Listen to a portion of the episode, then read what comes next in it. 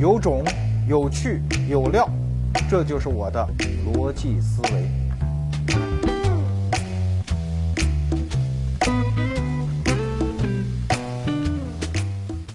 死磕自个儿，愉悦大家。这里是咱们的逻辑思维。说起中美关系啊，有一个特别棒的比方，就是把这两个国家比喻成同床异梦的夫妻。你要说离婚吧，真离不了，因为共同利益太大，一起供的房子，一起养的孩子，这离了怎么分割呢？对吧？可是你要说在一块好好过吧，又不行，价值观不一样，利益又不一样，各种矛盾，各种争吵。虽然偶尔也过过夫妻生活，但总体的关系是不好的，互相之间疑心。你有没有小三儿？你有没有存私房钱？对吧？双方就是这样。说起中国人对美国人的情感，其实也很复杂。你要说美国对中国好吧，一大堆例证啊。早年比如庚子赔款之后，美国是最积极把退回了，然后还办了一个叫清华大学，对吧？然后二战时候什么陈纳德的飞虎队给中国的各种抗战的支持，也很都实实在在的证据啊。可是你要说美国人对中国不好，那也是罄竹难书，一大堆证据，车载斗量。最重要的一个证据，屡屡被人提起的就是排华法案。就在去年，二零一二年，美国众议院还通过了一项法案，是没有约束力的法案，向美国历史上曾经排华向华人道歉，啊，还发生过这么一件事情，所以是严重的伤害了中华民族的感情。哎呀，关于排华法案这件事情，也就是现在有了罗胖哈，要不然你自己读这个书，我觉得绝对无益于你的成长，因为你的情绪会非常低落。我在看这些史料的过程当中，确实看得非常之难受。啊，如果是一只中国的母鸡看这一堆材料，看完都不会再下蛋了。我告诉你，呃，所以我现在讲给你听，你用极短的时间来搞清楚这是怎么回事。排华法案一八八二年由美国联邦正式订立，然后在过后的几十年时间里，不断的修订，不断的延期，不断的扩张这个法案对于华人排斥入境的这种边界。那到什么时候结束呢？啊？史历史上说是一九四三年了，是因为抗战，美国也在这个加入世世第二次世界大战，然后有一个中国大美人宋美龄跑去到美国国会演讲，然后风靡美美国国内，说东方美人真漂亮，是吧？那还排什么华呢？这样的美人越来越多越好啊！哎，所以就没有排华法案。确实，罗斯福总统签署说废除排华法案，确实是在二战期间。但是我们看后来的史料啊，举个例子吧。我们都知道，美国驻中国的大使骆家辉，他的父亲，要知道那可不是一般的人啊，那是美国的民族英雄，那是巴顿将军的属下，是为数不多的几个华人士兵参加过诺曼底登陆的。他复员之后，在美国没工作啊，也没老婆呀，回香港找了个老婆，也就是咱们骆家辉的母亲，对吧？带回美国，就这样的民族英雄。正常的美国公民娶妻带回美国，居然还受到了刁难。经过非常复杂的博弈，才把骆家辉的母亲带回了美国。啊，这是我看史料看到的故事。包括骆家辉本人对他的这个父祖辈的很多事迹也很矛盾。比方说，他特别乐于说一个词儿叫“一英里”，也就是他。祖父当年给别人当用工的那个大屋，和他在华盛顿州当州长的那个办公室相距不过一英里。他说：“我们家族用一百年才走过这一英里。”说这话他很自豪。可是你要再深打听他祖父的事儿，他就一般不愿意多说。后来《纽约时报》记者说：“说什么呀？非法移民？他他爷爷就非法移民，所以他不愿意多说。”所以你看，每一个中国人，每一个中国人的炎黄子孙，在提到这件事情的时候，心里。都是有那么一点疙瘩的。好了，就是明摆着欺负中国人嘛，有什么可说的啊？你罗胖这个还能讲出什么花来？无非今天给我们摊一堆血泪史。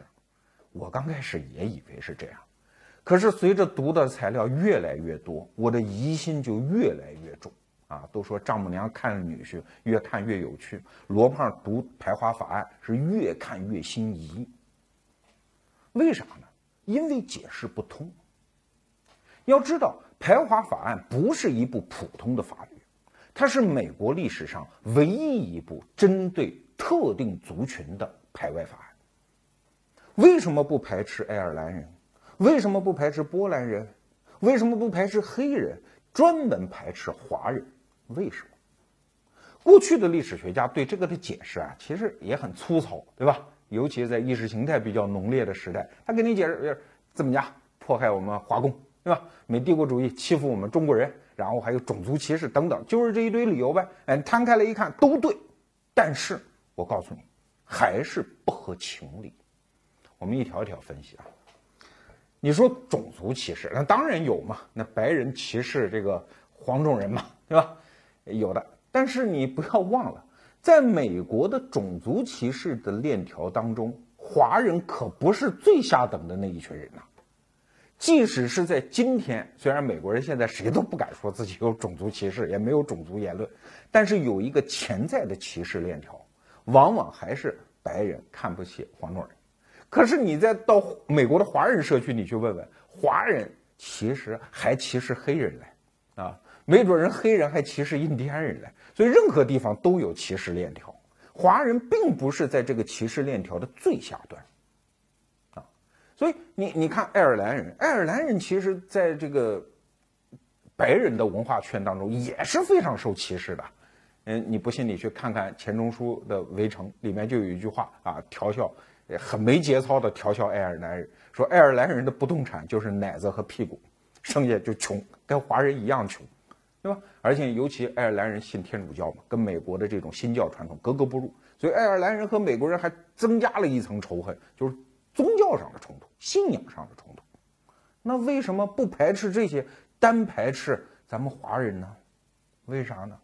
这个说不通。第二条，就说的是美国帝国主义嘛，帝国主义总是要欺负弱小国家的嘛，对吧？可是你不要忘了，美国这个帝国主义和其他帝国主义不一样哎。它天生是个移民国家，天生，因为美国国土原来就是印第安人嘛，是一朝一代、一传一传的，来自大西洋彼岸、太平洋两彼岸的那些国家种族，来到这儿的移民呐。你不看美国现在几亿人，全部是移民的子孙呐，几乎。那为什么单单会排斥华人呢？你到纽约，纽约有一个小岛叫爱丽丝岛，那就是当年美国移民站的一个。博物馆现在是遗址了，那个岛所有的移民给它起了一个名字，叫“希望之岛”、“眼泪之岛”。一副眼泪是因为拜别家乡，而希望之岛呢，这是所有穷苦人、全世界穷苦人要去向往的自由之地呀。你比如说爱尔兰，爱尔兰人在十九世纪中期遭遇了一次，那真是惨绝人寰的大饥荒，因为一个土豆的传染病导致土豆全部烂在地里，整个国家绝收。光饿死饿死，现在统计大概是一百万到一百五十万人，所以剩下又有一百五十万到两百万人，占当时爱尔兰人口的四分之一，漂洋过海，大规模的人在十九世纪六十年代到了美国，成为移民。所以美国向来是无差别的接受这种穷苦人啊。但你想，他第一波登陆的五月花号，不就是受迫害的穷苦人吗？对吧？这是美国的立国精神。那为什么在这种立国精神下，他要歧视华人呢？即使是歧视，也是平等的歧视嘛。给大家看一个图片哈，你看这个图片的中间站的是山姆大叔，是美国；左边这个人是来自我们大清国的，对吧？虽然没留辫子，但是你看那箱子上写着个鸦片，对吧？中国人那边呢是欧洲的人，也是穷苦人，你看穿那个破样。他的那个包袱上写着什么各种动乱，什么社会主义啊、无政府主义啊，所以美国人看来，大西洋两岸和这个太平洋对岸过来的都是害虫啊。中国人这个习惯不好，抽鸦片；这个欧洲人带来的是各种各样的有害的这种动乱思想等等。所以歧视当时也应该是平等的。那为什么专门对中国民族产生了这样的一个排华法案呢？这也不可解释。那你说中美关系不好？那就更是扯淡了啊！你要稍微读一点国际关系史，中美关系在十九世纪后期，一直到一直到中华人民共和国立国这一段时间，呃这个关系在国际关系上都是非常突出的相对良好的关系。当然也有个别瑕疵啊，比方说这个日本侵占琉球的时候，美国人在背后是做了点手脚的，这是另外一句话。总体的大局。这双方关系是非常好的，我们可以给大家举几个例子啊，比方说，中国对外派出的第一个使节，你猜是谁？啊，不是中国人，是一美国人。对，是这这个人叫呃普安臣，普安臣原来是林肯总统的小马仔啊，是共和党当时在麻州的分舵的舵主。后来林肯竞选成功了嘛，这边国内开始打南北战争了，这位普安臣就被林肯派到中国来当驻中国公使，一干就是六年。而六年完了之后呢，这个普安臣因为他代表美国利益，同时很帮着中国。当时恭亲王给朝廷写的奏书里就讲过，说是普安臣啊老帮着我们。来来跟这个英国公使，就当时叫李泰国，跟他斗啊，所以帮我们帮的很厉害。然后说现在我们要出使各国，我们没有人选啊，说要不干脆就算了吧，就就这哥们儿吧，反正他现在卸任美国大使了，干脆让让他当我们中国政府的对外公使，让他环游全球去帮中国做一次环球外交。啊，这件事情后来清朝廷，清朝廷当时也没办法，即使是在很多年之后，好几年之后。我们派出第一个中国人的使节叫郭松涛，当时士大夫的舆论是不能容忍的啊，所以当时郭松涛，呃，别人送他一对联嘛，上联叫“出乎其类，拔乎其萃，何呃不见容于尧舜之事”，下联叫“这个未能是人，焉能是鬼？洋鬼子嘛，对吧？何必去父母之邦？”所以郭松涛是湖南人，他出使很多湖南的士绅，那联合起来要烧他们家房子呀。所以你看，那个时候中国人派不出使节，那怎么办？普安臣来，美国人来，普安臣帮着中国人啊打交道，全球外交，不仅到了美国，到了欧洲受到拿破仑三世的接见，到了俄国啊，到了英国受维多利亚女王接见啊，都是代表中国人，打着一小黄旗儿，中国的国旗第一件国旗就是他设计的，因为当时没有国旗概念嘛。那他一直是怎？他这个人是怎么死的？是他代替中国出使俄国的时候，头一天见了沙皇，啊，还在谈中国和俄国的这种领土纷争，但是第二天就得重病，五十一岁死在俄国，死在圣彼得堡，啊，那真是为中国人民鞠躬尽瘁的一美国人，美国人民啊，啊，那比加拿大共产党员白求恩还要伟大，那真是为国家利益在搏着搏杀呀。呃，诸葛亮、鞠躬呃鞠躬尽瘁死的时候都五十三了，他五十一岁就死了。所以现在在旧金山还有一个华人聚集地，是以普安臣的名字来命名的，来纪念这个美国出身的中国外交家，啊，所以，但是你不要以为这是普安臣的个人行为，要知道这是当时美国一个非常流行的外交政策观念，啊，为啥？在远东，大家都知道，英国和日本是同盟。啊，因为日英国要靠日本来牵制俄国在远东的扩张嘛，所以英日是同盟。这美国人跟英国人在第一次世界大战之前，那也是世仇，对吧？原来是脱离的嘛，是从家里反出来的儿子嘛，所以也不对付。所以他要在远东也要形成一个制衡，那怎么制衡？就是拉中国嘛。所以这个无论是从理性的外交层面，还是美国人那种相对理想主义的那种外交政策层面。中美关系相对来说都是比较好的呀，这个友好的关系和这个这个特别恶劣的这个逆流，它怎么能够同时在两国之间，在同一个历史时段同时发生了？这也不可解。那你可能会说，这是因为资本家坏啊，这欺负华工，那不是欺负都是华工吗？哎，我你搞清楚好不好？你要是资本家，你喜欢什么样的工人？当然是吃苦耐劳又聪明，呃，又不罢工，又挣呃这挣的又少的这样的人，华工就是这样的人呐。比如说修这个太平洋铁路的时候，你要给一个欧美的工人啊，就白人的工人，对吧？呃，日月薪三十五美金，给华工呢二十五美金，三十五美金还得包吃包住，对华工二十五美金根本就不包吃不包住。啊那资本家是喜欢这样的人，而且华工什么都会，又聪明，到今天为止都是这样，对吧？你到美国去打听打听，只要是华人移民的孩子多，那个学校成绩就好。所以他又聪明，学什么东西一学就会，很多东西还会自己想办法。哎，给大家再看一幅当时的一个漫画啊，你看，你看华人什么不会啊？当警察吓唬人，他也会，对吧？当水管工擦玻璃、洗衣服、带孩子啊，什么都会。那所以。华人的竞争力是很强的，要的工资又不高，那资产阶级凭什么迫害这样的无产阶级？你是资产阶级，你迫害他吗？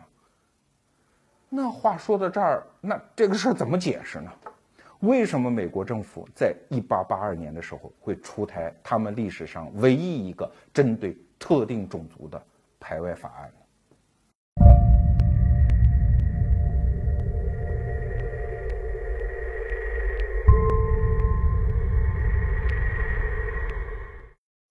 下面是广告时间。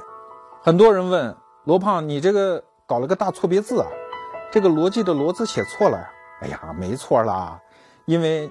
一个文科生嘛，哪有多少逻辑能力呢？我这个逻辑思维的意思是一个姓罗的人编辑天下之书形成的一种独特的思维方式。所以在加我们微信公众号的时候，请注意哦，一定要加成那个没有走针儿的逻辑思维。好，那怎么加呢？首先在微信通讯录当中点击订阅号，然后点击右上角的加号。在搜索框当中输入“逻辑思维”四个字儿，姓罗的罗没有走针儿哦。在搜索结果中点击这个歪嘴的胖子就可以了。如果想让咱们的逻辑思维更显眼一点，你可以在资料界面上点击右上角三个点的按钮，在弹出的界面中选择添加到桌面，逻辑思维就跑到你的手机桌面上了。以后想听罗胖的微信就不用再在一堆订阅号当中去找喽。如果我们上面说的那几个理由都不太成立，那就怪了。美国人干什么要把我们中国人照死里给得罪一回啊？让我们不能进他的国家。给大家看一幅当年的漫画，你可能就知道一点原因了。这个画面的中心是哥伦比亚小姐，跟山姆大叔可能是两口子啊。总而言之，他代表美国的国家形象。他就在那打圆场啊，旁边站着一个舔胸叠肚的叠肚的一个美国白人老板。啊，哥伦比亚小姐跟他说：“哎呀，你把人华人小孩收留了，你现在就不能替人家走啊？当然，你有权利以后不收留他的兄弟。”一闻听此言，你看哥伦比亚小姐身后的这帮人啊，那高兴乐得鼻涕泡都出来了哈。这帮人是什么人？什么黑人、印第安人、爱尔兰人，他们最高兴。他们手里举个牌子，你看这个爱尔兰人举着牌子，一定要把华人踢出去，kick out。看懂了这幅漫画，你才知道华人当时的真正处境。讨厌华人的不是美国的主流阶层，因为完全不是一个阶层里的人，他不构成竞争，对吧？真正和华人竞争的是其他的少数民族的工人阶级的兄弟。那就奇怪了，为什么不是说天下穷人是一家吗？工人阶级觉得工人阶级没有祖国吗？大家都是一回事吗？啊？那为啥呢？我们从美国的。两个例子，我们来分析一下。首先是一八八五年，这是在排华法案通过之后的三年，在美国的怀俄明州，就是加利福尼亚东北的有一个州，发生了针对华人的一次屠杀。我们的很多历史著作都拿这个案子来证明白人欺负了我们黄种人，那死了几十个人呢，好多华人商店被烧掉了。你这是赤裸裸的屠杀，我们华人这没招谁没惹谁。可是你真的把史料往细看下去，你会发现，哎呀，是白人。不过不是一般的美国白人，是刚刚移民到美国的西班牙人。那他为什么要杀呢？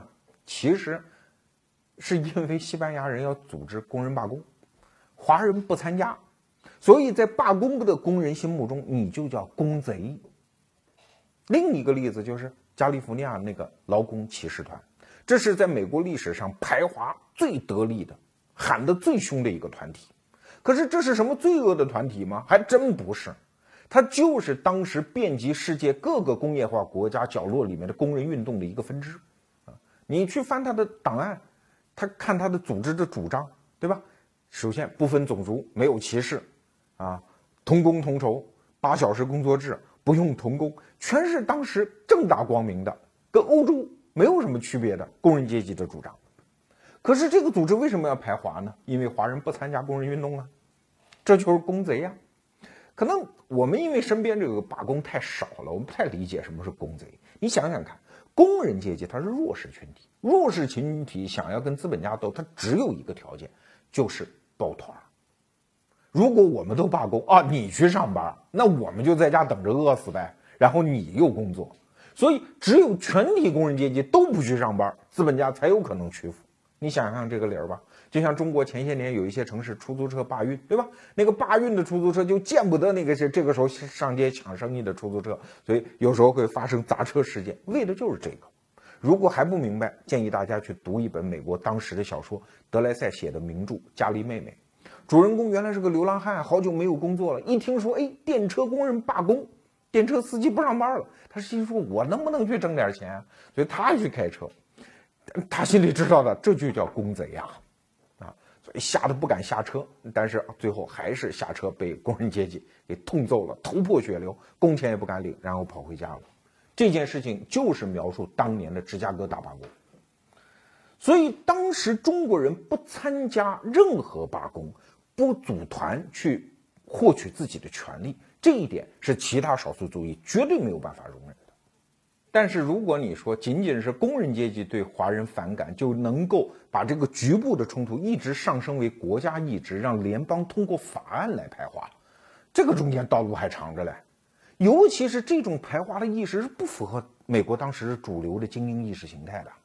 比方说，排华法案是一八八二年通过的。一八八二年，当时的总统叫阿瑟总统，他此前的海斯总统，这两任总统都是林肯总统的小伙伴，都是在废奴运动当中成长起来的政治家。这两个人天然是反对种族歧视的吧？他们认下为什么要通过？而且这两个总统都否决过排华法案，最后是实在顶不住了，不得不通过。啊，阿瑟总统就曾经讲过，说这个种族平等。啊，尤其是美国的移民自由，针对世界上任何苦难的人张开怀抱，这是美国的立国精神呐！你让我签这个字，我签不下去啊。两个总统都否决，最后还要通过，就证明这个已经从局部的冲突成长为一个美国当时主流精英的集体意志了。这怎么回事啊？我们再去看当时的史料，你会发现。根本原因不在于这些表面的冲突，根本原因在于中华文明。比方说，华人为什么竞争力强？同样是一个人一个胃啊，我能吃的这么少，你就能就不能吃的比我少点？爱尔兰人也很惨的，给颗土豆就能过一天的。那为什么呢？因为华人不要家眷。答案就在这儿。你想想看。跟我们今天的农民工有点像，他们都是抛家舍业，把父母孩子留在农村，然后自己到城里打工，打完工挣到钱赶紧寄回家。这也是当时很多广东年轻人他们到美国的典型的写照。他们在家上有高堂父母，甚至还娶了妻子，让妻子在家孝顺父母，那是不带去的。把自己的劳动力卖猪仔卖给美国人，然后自己到美国挣钱，稍微挣点钱再弄回家乡。去造房子啊，买地啊，等等啊！现在在嗯广东的江门的台山一带，你会到处看到当时的华侨寄回钱来造的这种房子。对，美国只是他挣钱的地方，不是真正的移民。而爱尔兰人这些种族，他一到美国是拖家带口，有男有女，有老有少。所以，一个典型的爱尔兰工人，他要挣的工资是要养活一家子的呀，是要教育孩子的呀。可是中国工人呢？对。只要我一人吃饱，全家就不饿。所以他们的竞争力真正的差距是建立在这个基础上。说白了，华人从来就没想移民。我们叶落是要归根的，是要回到唐山的，就是那个时候的就中国大陆啊。所以在所有的外族移民中，中国移民有一个特别奇怪的现象，就是死了不葬在美国。华人的所有会馆都有一个代办的服务，就是。带你订棺材，然后带你订船，一船一船的尸体给运回去，啊，在早期的华人移民当中，但凡有点能力，还能留点财产的，至少有同朋友帮忙的，同乡资助的，都会把自己的尸体运回大陆。这让美国人怎么理解？就哦，你到我这儿来就是挣钱的是吧？从来就没想在我这儿待着。没错。所以在一八七六年开始，美国参议院启动了一个调查。在次年的二月就发布了这个调查，那里面好几千页啊，现在都能查得到。你会看到，美国的白人主流精英其实最反感的是这个问题，他们有几大担心。你看啊，你华人从来不在我们这儿认同我们的文化，你们来就是孤身一人来，在旧金山三万华人，只只有五六百妇女，这五六百妇女要不就是富商的，就华人当中混得比较好的人娶了媳妇儿，对吧？剩下来的呢，说不好听就是妓女，就是公用的。啊，解决他们生理问题的，所以你从来也没打算在这儿安家生孩子，建立一个健康的、让人放心的、积极向上的社区，你没有这想法。你到美国就是来抽血的，这是一个证据。再有，你们从来都不参加选举，你们对选举制度根本就漠不关心。那结果是什么呢？结果就是华人的选票，即使我们给了你美国公民权，最后被谁拿走了？就是那些工头。工头说：“行啊。”今天中午加个菜，你们全给我投谁谁谁。哎，那华人就都填那个选票，说这是败坏我们的民主制度的呀。给大家看当时的一幅漫画啊，你看这个房子里的是谁呀？是那个爱尔兰人和黑人啊，他们后来已经获得了选举权。你看他俩在屋子里高兴，跟门外头站俩人，这这都是当时没有投票权的，一个是华人，一个是白人妇女。白人妇女当时也没有，可是你看白人妇女的行为是什么？在那愤怒的砸门，我要进去，我要进去。而华人呢，在寒风中瑟瑟发抖，在旁边的偷眼看着，他一点反应都没有。对，这就是当时华人的心态，就是选举是你们的事儿，我至于是什么身份，我是华人还是美国人不重要，这都是手段，目的就是为了挣钱，将来我要回老家，对吧？所以还啊，当然还有一条，就是华人不置不动产。因为这挣钱他要寄回老家嘛，所以很多当时美国的一些精英就讲，说你这华人呢，你竞争力这么强，你将来也挣了钱，你也不置不动产，在整个加州，你的人口比例和你置不动产的比例完全悬殊，啊，就说明你们根本没打算给美国纳税。你要懂一点美国的税制的话，你知道你不置不动产的话，国家是很难征到你的税的，物业税嘛，对吧？但是你往下一想，一推论，你就会发现白人精英的这个担心是有道理的。在那一份参议院的证词当中，有人就说：“说你想想看，中国是个什么国家？他们有四亿人口，他们来到美国只需要四个星期，他们只需要凑足四十个美金，他们就可以漂洋过海到我们国家的太平洋沿岸的地区，到加州啊！如果我们现在不加以限制。”那个国家是有强大的移民冲动，因为他们国家活不下去嘛。只要凑四十美金人漂洋过海就来了。如果我们一直在西海岸采取这种开放政策，那将来整个西海岸全是华人。更重要的是，华人的这种特征导致他的竞争力非常之强，强到什么程度？强到最后所有的工人阶级全部被华人挤出，最后所有的活全部让华人干掉。那下一个推论就更让美国人惊心动魄啊！其中有一个绅士给参议员的报告当中写到了一句话，我现在印象非常深刻。他说：“华人将会是一个我国既不能收留也无法赶走的一个种族，而且更重要的是，当这个国家两个阶级的人变成两个种族的人。”是不可能有稳定的繁荣的，你不能不说他这句话背后有远见。如果说当时的美国阶层就变成白人当资本家，所有的底层都是华人，不仅有阶级矛盾，阶级矛盾还要裹上种族矛盾、信仰矛盾、宗教矛盾的话，那美国这个国家确实会陷入一种不确定性的未来的前景当中。你能让他们不害怕吗？所以，就是因为这样的文化因素，最后导致一个地区性的阶层矛盾变成了美国的国家政策。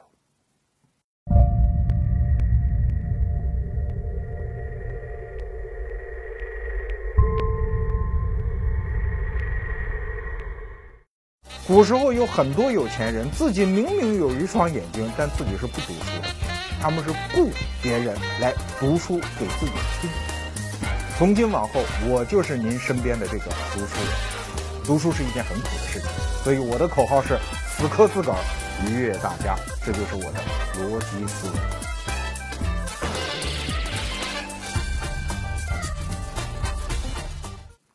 我们今天为什么要讲这个排华法案？是因为我看到了这本书《不死的中国人》。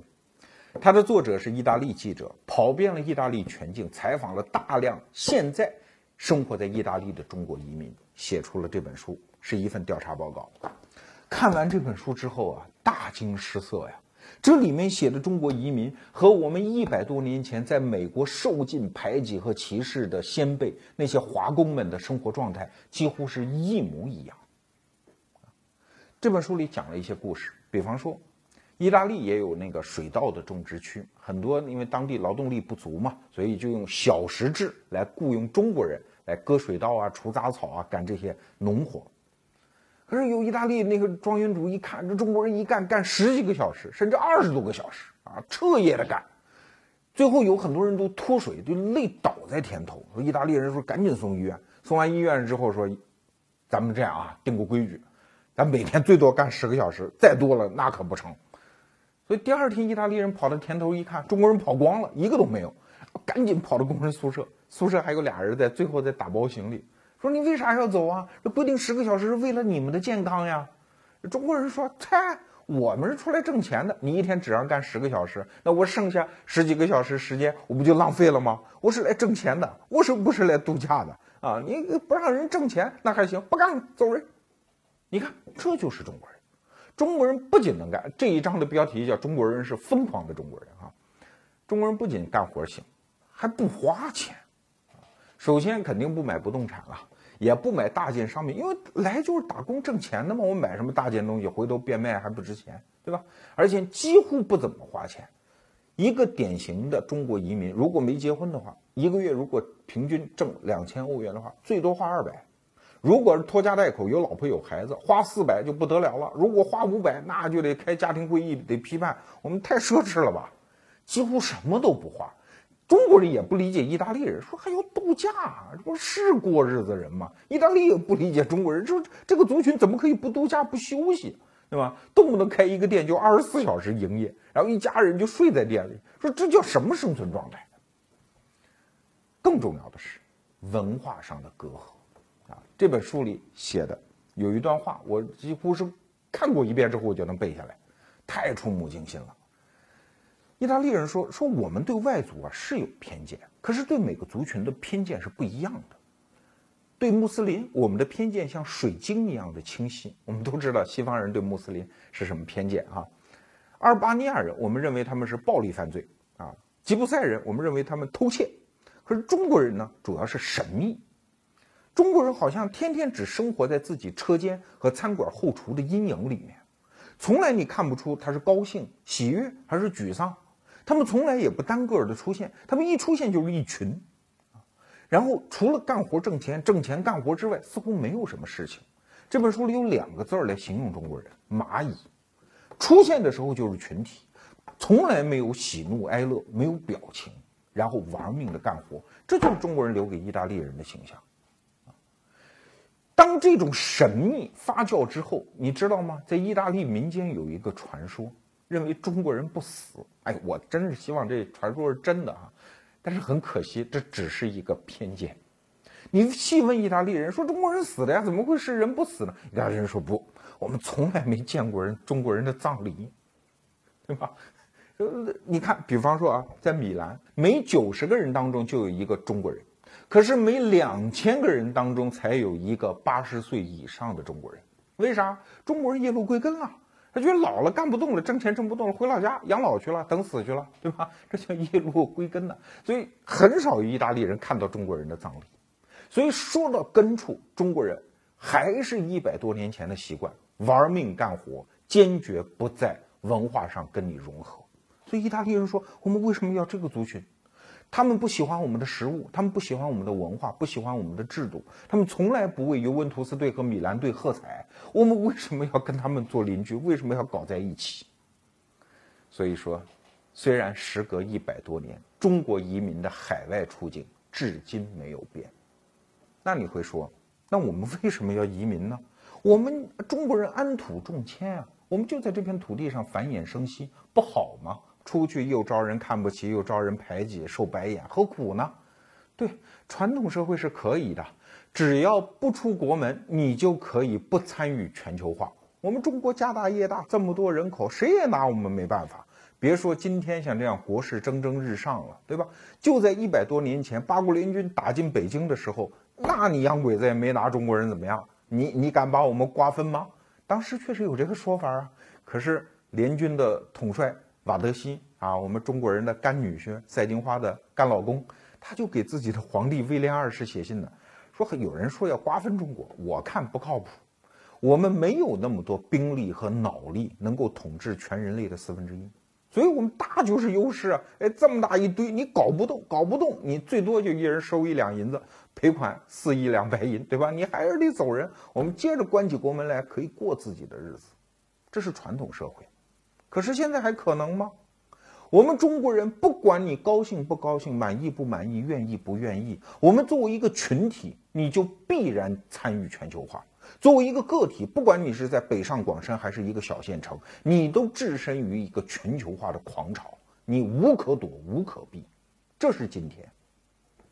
那在今天这种环境下，当我们无需背着一个小包袱跑到旧金山去参加全球化、去接受排华法案、去遭受白眼。我们作为一个地球村当中的一个群体，我们是不是也在面对这样的命运呢？就从这一两年的新闻报道，你难道没有听说吗？在非洲，我们被当地人排挤；在西班牙，他们烧我们的鞋；在意大利，刚才我们从这本书里已经看到了；在俄罗斯，他们封闭我们的工厂和市场。对呀，一个全球化的排华运动似乎在隐隐然的成型哦。虽然因为我们强大了，他们未必能成气候，但是这样的一种心态的酝酿，你不觉得这是一百多年前那些历史事件、美国排华运动的历史回声吗？我们中国人曾经以为立足于世界民族之林，我们之所以不能立足，穷嘛。可是三十多年过去，我们不穷了，我们可以买啊，管你是 Remo 啊，还是 LV，还是石油，我们买啊，我们有钱。有钱就一定立足于世界民族之林？从今天我们这个话题里看，至少我们还缺两步。第一步，切换我们的竞争优势。如果我们还是靠能吃苦、不消费，能够把自己的生命压缩在一个小小的缝隙中，以干活挣钱为自己生命的第一目的，如果我们的竞争力是靠这样构建起来的，所谓的低人权优势来构建起来的，对不起。我们再有钱，可能都不能被其他民族所接受。第二点，如果我们还是抱守着自己中华文明的坚硬内壳，我们不能向全世界张开我们的笑脸，表达我们的善意，表达我们融入的一个主观的愿望，我们仍然会被排斥在全球化之外。虽然再也不会有一个国家通过什么狗屁的排华法案，但是对不起，也许每一个非中华民族的。这个地球上生活的其他人心中都会有一部排华法案，所以我们的中国梦，尤其是我们中国梦当中的全球梦，也许还有很长的一段路要走。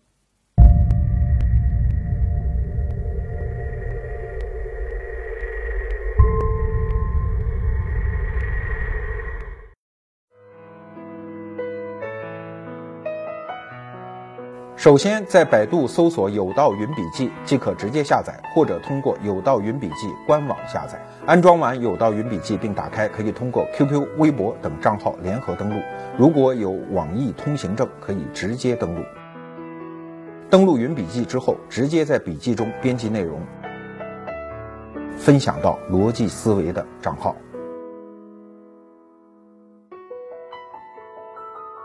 从刚上大学到如今毕业工作，这几年中，我遇到过很多外国人，其中不乏有很多人的中国话讲的都不错，但是我从来没有和他们交流过。后来想了想，归根结底是没有想要去了解的欲望，总觉得他们不属于我们，我们也不属于他们。但是其实开放。包容、好奇、融合是每一个小孩子具有的天赋，只是在成长、在受教育的过程中，我却没学好这样安身立命的本领。或许它不能让我变强吧，但是我想它至少可以让我的生命得以丰富。不过，所幸我还年轻，还有机会再把它们补回来。